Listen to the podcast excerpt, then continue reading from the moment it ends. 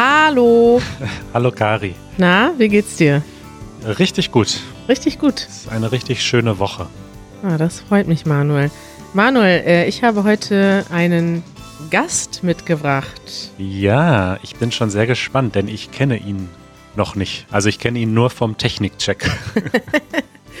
ja, Überraschung, wir haben heute mal wieder einen Gast und zwar haben wir die Idee, dass wir euch gerne ähm, ab und an Menschen vorstellen möchten, die schon etwas länger in Deutschland sind und die etwas von ihrer Geschichte erzählen. Das ist natürlich nützlich, um auch zu sehen, wie ist das eigentlich so, wenn man in Deutschland ankommt, wenn man Deutsch lernt. Das äh, ist ja etwas, was die meisten, die diesen Podcast hören, entweder selber erleben oder vielleicht in der Zukunft planen, dass sie gerne mal nach Deutschland ziehen möchten oder vielleicht auch nur zu Besuch kommen möchten.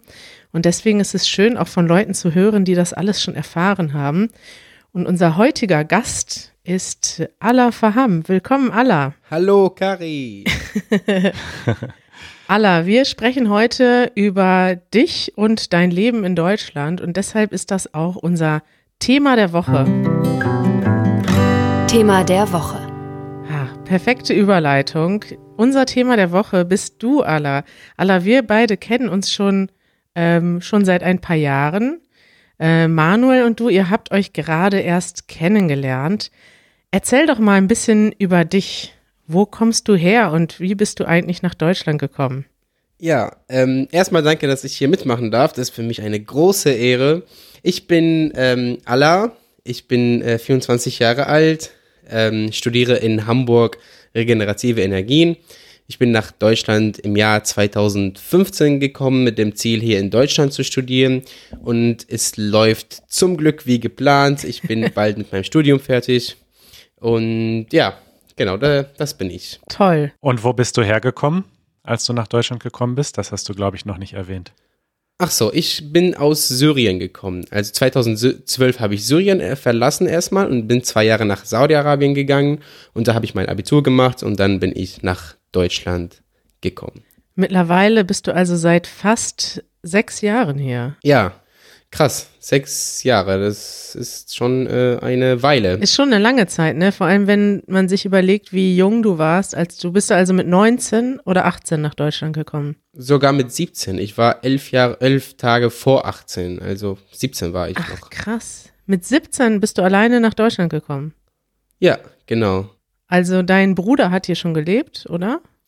Ja, genau. Mein Bruder ist ein paar Monate vor mir hier nach Deutschland gekommen, aber äh, halt ähm, anders. Also er war schon ein Arzt und er wollte hier arbeiten und das hat er gemacht. Und deswegen kam auch die Idee zu meinem Kopf, ähm, ich folge meinem Bruder. Krass. Das ist mir gar nicht so klar dass, gewesen, dass du erst 17 warst, als du nach Deutschland gekommen bist. Dann hast du ja quasi auch, also deine Jugend so, also du hast ja jetzt eine entscheidende Zeit deines Lebens in Deutschland verbracht und dann davor noch ein paar Jahre in Saudi-Arabien. Würdest du denn jetzt sagen, dass Deutschland jetzt deine Heimat geworden ist oder würdest du sagen, Syrien ist deine Heimat? Ähm, nee, ich würde sagen, dass Deutschland meine Heimat ist. Also natürlich ähm, habe ich viele Sachen in Syrien erlebt. Was heißt viele Sachen? Also das meiste habe ich in Syrien verbracht, die Zeit der Zeit. Und ähm, ich habe auch meine ganze Kindheit da, aber wie du gesagt hast, die entscheidende, die entscheidende Zeit war hier in Deutschland und in diesen Jahren halt ab 17 bis 24 bis jetzt sind halt krasse Jahre, wo man sich am meisten ändert, äh, glaube ich. Ich weiß nicht, mhm. bis wann das weitergehen wird, dass man sich ändert, aber ich hoffe, dass ich äh, ja jetzt das Level erreicht habe, wo ich mich jetzt nicht mehr so krass ändere, weil es waren halt auf jeden Fall krasse ähm, Jahre und krasse Änderungen und ganz anderes äh, Lebensstil hier in Deutschland. Ja, ja ich würde auch sagen, die Pubertät ist eigentlich schon anstrengend genug und so die Jahre, wenn ich daran denke, wie es mir mit 17 ging, das war schon eine aufregende Zeit einfach so. Und wenn man dann so die komplett die Kultur und das Land wechselt, also ich war mit 17 ein Austauschschüler für ein Jahr, aber bin dann natürlich zurückgegangen nach Hause und du bist einfach äh, aus deinem Land gegangen und hier geblieben. Genau, ich bin hier, hier in Deutschland geblieben und das wird erstmal so bleiben. Ja. ja, krass. Ja, Manuel und ich können auf jeden Fall bestätigen, dass man mit 24 sich nicht mehr ändert. Da ist man eigentlich, Da ist die Entwicklung abgeschlossen und danach bleibt. Das bleibt jetzt so. Das freut mich. Ich mag mich gerade. Was ist ja schön. Das ist eine schöne Aussage, dass du äh, dich und dein Leben so magst. Wenn du zurückblickst zu der Zeit, ähm, als du mit 17 nach Deutschland gekommen bist, ähm, da hast du bestimmt die Sachen noch ein bisschen anders gesehen. Da gab es wahrscheinlich auch ein paar Überraschungen. Du hattest ja vielleicht schon eine Vorstellung davon, wie Deutschland ist, aber du hattest bestimmt trotzdem, es war bestimmt trotzdem ein bisschen anders, als du gedacht hast, oder? Hattest du so etwas wie einen Kulturschock am Anfang? Also ich hatte ehrlich gesagt kein, nicht so viel, also ich habe mir nicht so viel Gedanken gemacht, was Deutschland angeht und was auf mich jetzt zukommt. Ich war einfach sehr spannend und äh, gespannt und ähm, äh, ja, ich war einfach offen und dachte, ich komme nach Deutschland und alles hier cool und so. Ähm, ich war halt offen für alles wirklich. Und ich habe auf jeden Fall Kulturschocks erlebt am Anfang. Also erstmal halt ähm, auf jeden Fall was was sehr was ich sehr schnell gemerkt habe war wie direkt die Deutschen sind oder wie direkt die Menschen hier in Deutschland sind. Nicht unbedingt die Deutschen nur. Ähm, für mich äh, ich bin einfach äh, in meiner Gegend aufgewachsen. Es war einfach so dass man halt nicht so direkt ist dass man nicht dass man zu höflich ist und dann bin ich nach Deutschland gekommen also ich will jetzt nicht sagen, dass die Deutschen nicht höflich sind, um Gottes Willen, aber die sind halt ähm, extra äh, direkt und ehrlich und das war für mich halt etwas, womit, ähm, womit ich umgehen sollte, so dass ich, dass ich nicht so schnell verletzt werde und dass ich die Sachen nicht persönlich nehme. Ähm, das war für mich auf jeden Fall ein Schock. Ähm, Hast du ein Beispiel? Ja, eine spezifische Situation, die dir passiert ist am Anfang? Also ein Beispiel habe ich, aber vielleicht nicht von dem ganzen Anfang, sondern sondern vielleicht danach, als ich meine Freundin, äh, deutsche Freundin kennengelernt habe, ich war bei ihren Eltern, es war halt äh, normal für die Eltern, dass sie halt irgendwelche Sachen direkt sagen und für mich war das einfach äh, zu viel, aber das war, ich weiß nicht, ob das jetzt das Beispiel passt, aber ich war einmal am Tisch und ich esse normalerweise schnell und... Du sprichst und isst schnell, habe ich das Gefühl. Äh, ja, das kann sein. Soll ich langsamer reden wegen den Zuhörern? Nein. Nö. Sprich mal so, wie du sprichst. Das ist schon gut. genau. Äh, da waren wir am Tisch und dann hat der Vater gesagt, äh, Allah, ganz langsam, alles gut, das Essen geht nicht weg. Und für ihn war das einfach eine ganz normale Aussage und so halt direkt und normal. Also das war und ich habe das so persönlich genommen und ich dachte, hey, warum sagt er mir das so? Warum, das ist mir zu viel und so. Ja. Aber ja, das ist halt nur ein Beispiel. Es gibt viele andere Beispiele, die mir gerade nicht wirklich einfallen, aber halt die Deutsche sind direkt und die sagen, oder halt ganz schnell, dass der, meine deutsche Kumpels haben immer gesagt, oder nicht immer, aber oft, ich habe gerade keine Zeit. Ich will dich nicht bei mir haben. nach Hause abhauen jetzt.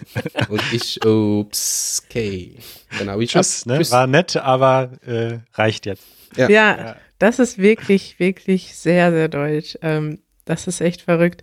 Du hast ja dann auch angefangen, ähm, YouTube-Videos zu machen und hast dann ähm, mit Abdul zusammen den Kanal GLS gegründet, German Lifestyle, und bist dadurch auch relativ bekannt geworden. So haben wir uns ja auch kennengelernt und Leute, die vielleicht schon länger ja. unseren YouTube-Kanal gucken, haben dich dort vielleicht auch schon das ein oder andere Mal gesehen.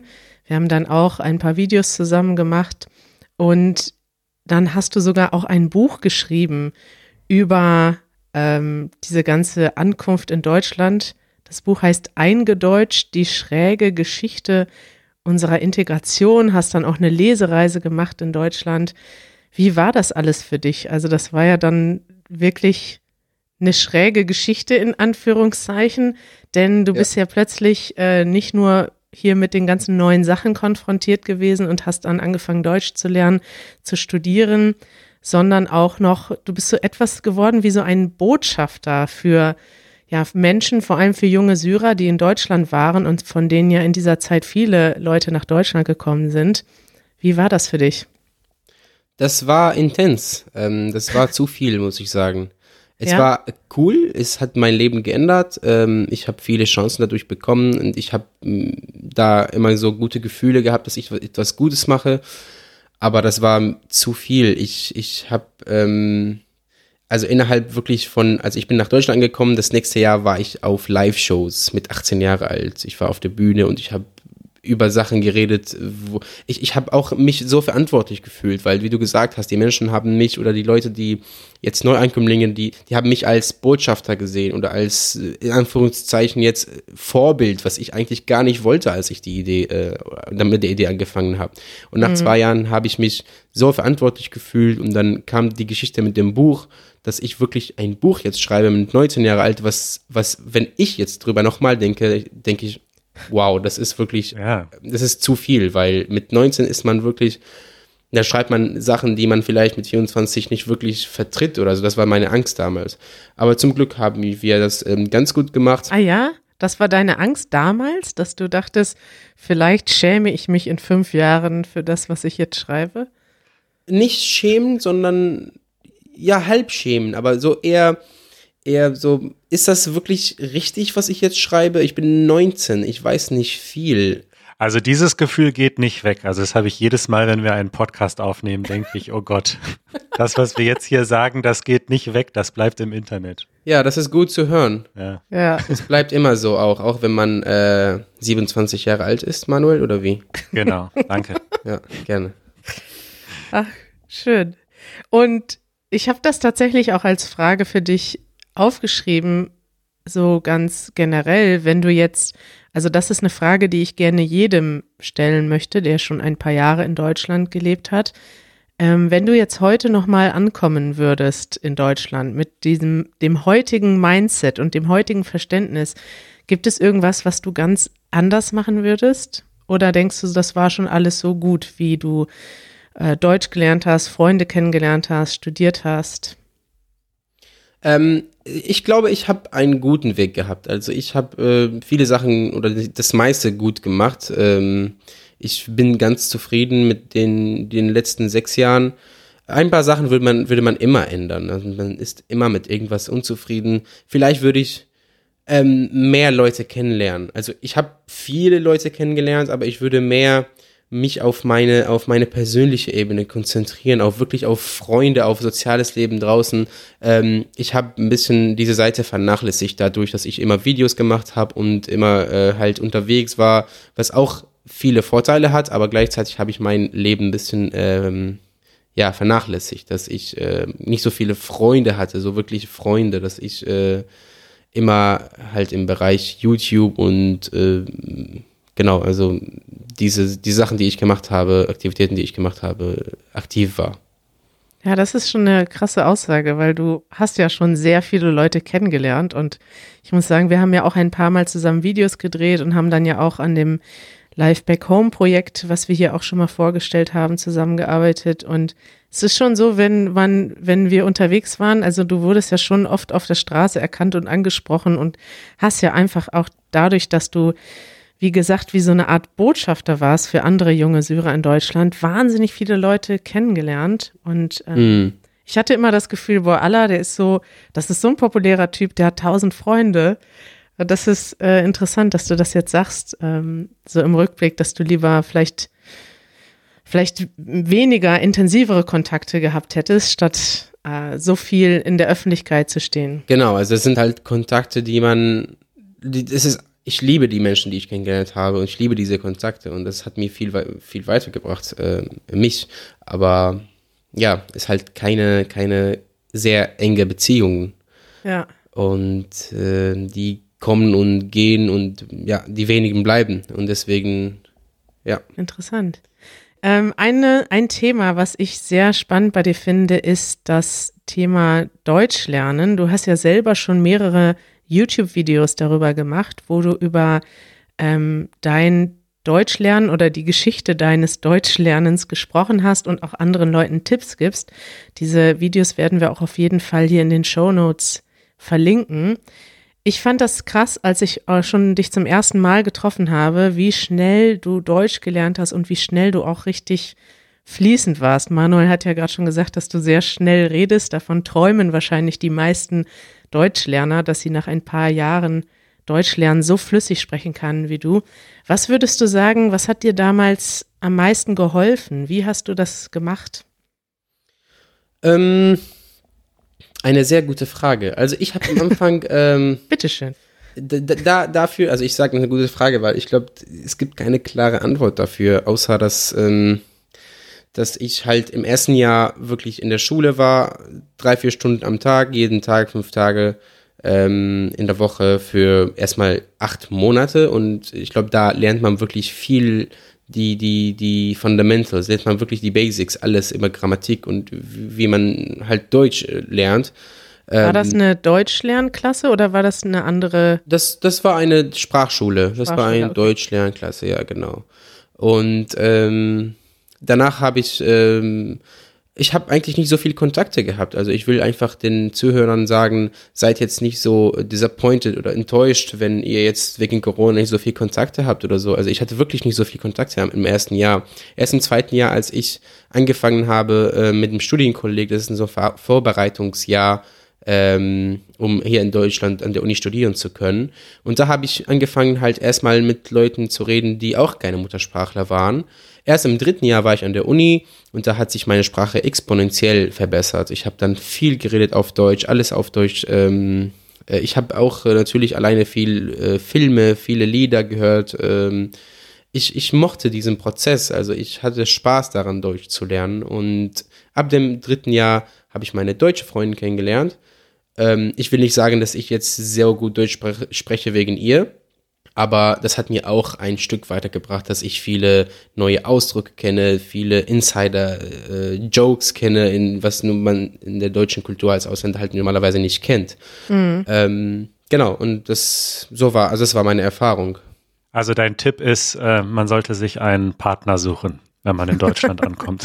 Äh, mein Tipp ist, man sollte äh, Deutsch lernen. Aktiv, oder wie meinst du das? Aktiv. Genau. Also Partner äh, zu suchen ist auch. Es, es hat, wie gesagt, deswegen habe ich den Satz extra gesagt. Also ich hatte schon vorher ganz gut Deutsch gesprochen. Ja. Aber es ist auch gar nicht äh, schlecht, wenn man einen äh, Partner hat, der Deutsch ähm, äh, als Muttersprache hat. Ist auch ja. gut. Aber ich glaube, das Gute ist auch einfach auch diese Geduld zu haben. Also du hast jetzt gesagt, hey, das war ein Prozess, der hat ein paar Jahre gedauert und das ist jetzt nicht so, dass du in drei Monaten gelernt hast und dann hast du sofort mit ganz vielen Leuten geredet, sondern ja, ich finde, ich finde das ganz interessant, weil viele Leute, ich meine, das ist einfach, ein Jahr ist ja eine lange Zeit, jetzt gerade auch in Corona. Und viele Leute haben dann das Gefühl, hey, ich komme irgendwie nicht weiter oder ich stecke dort fest. Ähm, ich freue mich auf jeden Fall, deinen YouTube-Kanal zu verlinken. Da sind ja noch einige Tipps drauf. Ähm, und da hast du auch einige längere Videos zum Thema Deutschlernen gemacht. Mhm. Gibt es denn irgendwas, wenn du jetzt nochmal nach Deutschland kommen würdest und du müsstest jetzt, oder sagen wir mal anders, wenn du jetzt in ein anderes Land ziehen würdest, zum Beispiel nach Spanien, du sprichst die Sprache nicht, basierend auf deinen Erfahrungen, die du in Deutschland gemacht hast, würdest du etwas anderes machen, wenn du jetzt nochmal eine ganz neue Sprache lernen müsstest? Oder war das so gut, wie du das gemacht hast? Also ich glaube, Spanisch ist jetzt ein, kein gutes Beispiel, weil ich kann schon Spanisch ein bisschen.